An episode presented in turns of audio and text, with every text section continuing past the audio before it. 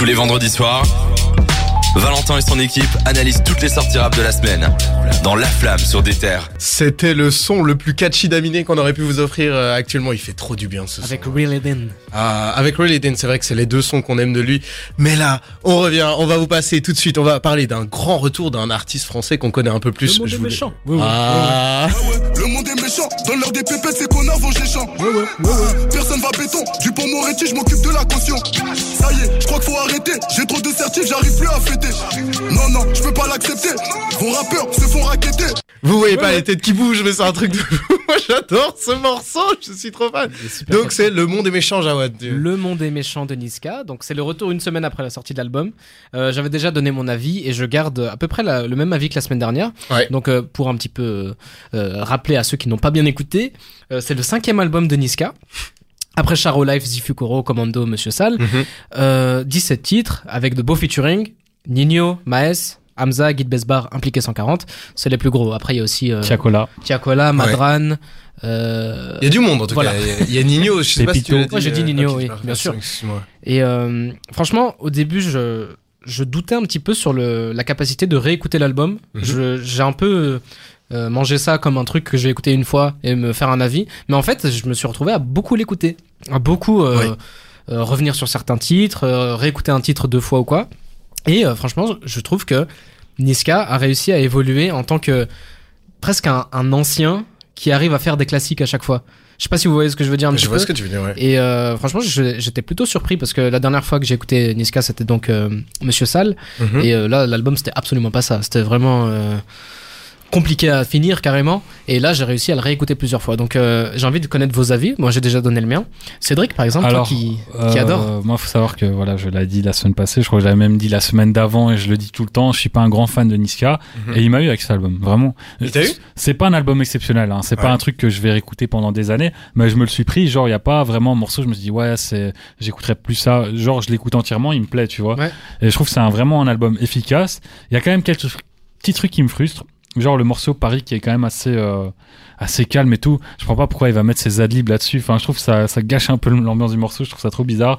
Puis le morceau avec euh, Hamza, c'est c'est du miel. Django Quoi. Joe. Ouais, il reste Django Joe, trop en t'as- tête. J'avoue que moi j'ai un petit peu moins accroché au morceau avec Hamza. Mais en fait, euh, c'est dommage qu'un un artiste aussi créatif qu'Hamza soit toujours Oui. euh, dans ses feats. Il C'est soit ce que je me toujours suis dit. condamné à faire ça. Et Mais je- ça fonctionne bien. Moi, Ouais, mais- franchement, je kiffe. hein. Ouais, mais j'aimerais que les artistes l'invitent pour proposer autre chose. Tu vois. Et là, vraiment, ça Bah, quand il fait autre chose, il fait de la drill. Non, non, mais il- tu connais Hamza, il a, il a je tellement sais, de je choses, tu vois. C'est un peu dommage de le limiter à ça, même si là c'est très efficace, je trouve. Ouais. C'est euh, le feat d'Hamza le plus efficace que j'ai entendu récemment, vraiment. Quand je parle d'efficacité, ça veut pas dire excellent, mais ce qui reste vraiment en tête, qui est catchy Ouais. et qui me donne envie de le rejouer. Euh, Il y a d'autres morceaux, genre celui avec Tiakola, il est incroyable. Mais Tiakola aussi, ah, c'est un petit peu dans la même veine que Hamza. Ouais. Très, très mielleux, très dansant, très doux. Mhm. Et il le fait très bien, honnêtement. Mais Tiakola, on n'a pas encore eu le temps de s'en lasser parce que c'est un oui, il est jeune encore. Ouais. Oui. Par rapport à Hamza. Et du coup, il y a, bah, c'est le morceau de Joe Pesci en, en hommage à un excellent acteur, un de mes acteurs préférés. Et le Ah. morceau, il est super. Franchement, moi, c'est un album, j'ai j'ai été agréablement, agréablement surpris. J'ai pas pris une claque, mais je crois que je vais quand même le réécouter assez souvent. J'ai le même feeling que toi en fait. Hein. J'ai vraiment un album où j'ai passé un super bon moment. Surtout le début de l'album, je trouve qu'il attaque super fort. Euh, moi, que ce soit le morceau titre Le Monde est méchant que j'ai beaucoup beaucoup écouté parce que je trouve qu'il y a vraiment une énergie dingue sur ce morceau. Le son avec Maes, euh, Blue Magic que j'ai vraiment beaucoup aimé. J'ai trouvé que Maes euh, sur le coup était, Moi, un peu moins. Je m'a pas mal surpris. Mas, euh, à l'image d'Amza, je le trouvais vraiment dans sa zone de confort. En fait, Ouais. je- en voyant le feat, je me, je me suis attendu à un morceau comme ça, enfin, une prestation comme ça de Maes.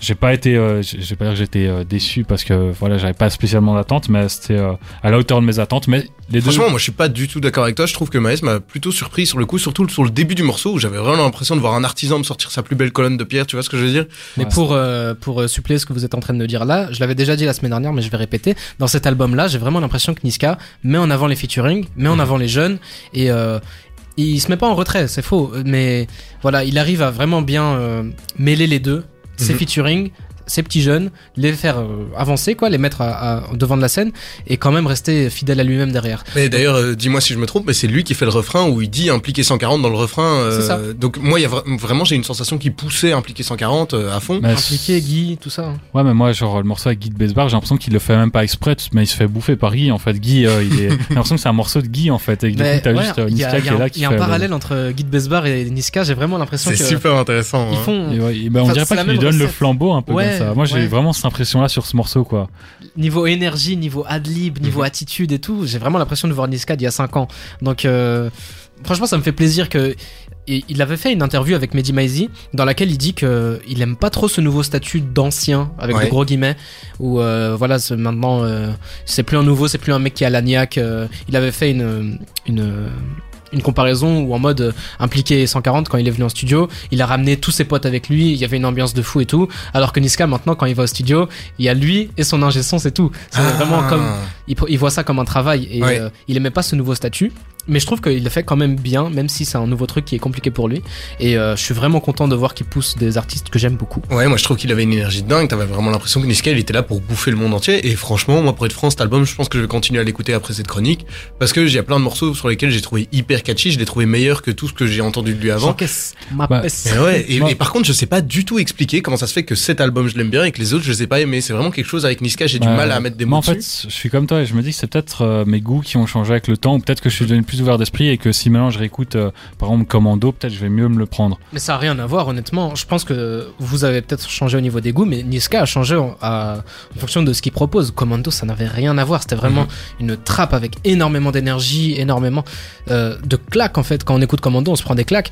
Et là, il y a un truc un peu plus doux, un peu plus tempéré, et ça fonctionne très très bien. Donc, euh, je vais le réécouter, c'est sûr et certain. Bon, Mais, bah, moi, juste pour finir mon avis sur ce que je disais, pour moi, sur tous les albums qu'on a dû écouter ces dernières semaines, dans le cas des chroniques, donc euh, des, on va dire des écoutes imposées, Mhm. pour moi, c'est le meilleur. Ah, ça c'est un énorme gage de carité. De hein, la part de franchement, Cédric. euh, de la part Ah de non, mais j'ai l'impression que j'ai énormément descendu des albums récemment et là, j'ai pas grand chose à descendre. Comme je dis, c'est pas un album exceptionnel, mais je crois qu'il sera dans mon tête mon top 20 ou mon top 15 de fin d'année. quoi. Ah bah génial. Eh ben, ici on espère qu'après la pause musicale, on va s'écouter un petit Bakary avec TP. Euh, Bakary évidemment qu'on vous recommande toujours. Euh, on va parler de classico organisé. Classico organisé qu'on espère aussi qui sera euh, aussi bon. Enfin, on vous dit ce qu'on en pense dans 2-3 minutes. Par contre, mini shout-out, euh, Guy de Besbar sera présent au Botanique en février. Donc Putain, euh, faites attention à Quand t'as dit. Guy de Besbar sera présent, j'ai cru qu'on l'allait l'inviter. Je me dis, Il- bon, Il est derrière vous là, il va vous taper un petit freestyle. On s'écoute euh, Bakary et on revient pour parler de classico organisé.